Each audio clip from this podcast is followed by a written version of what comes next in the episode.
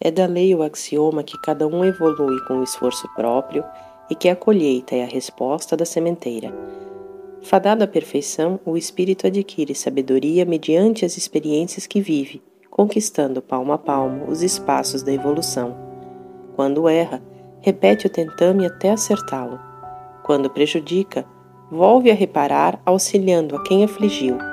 Desse modo, o trabalho é pessoal e intransferível. Embora receba ajuda, orientação e estímulo, a ação é de cada um.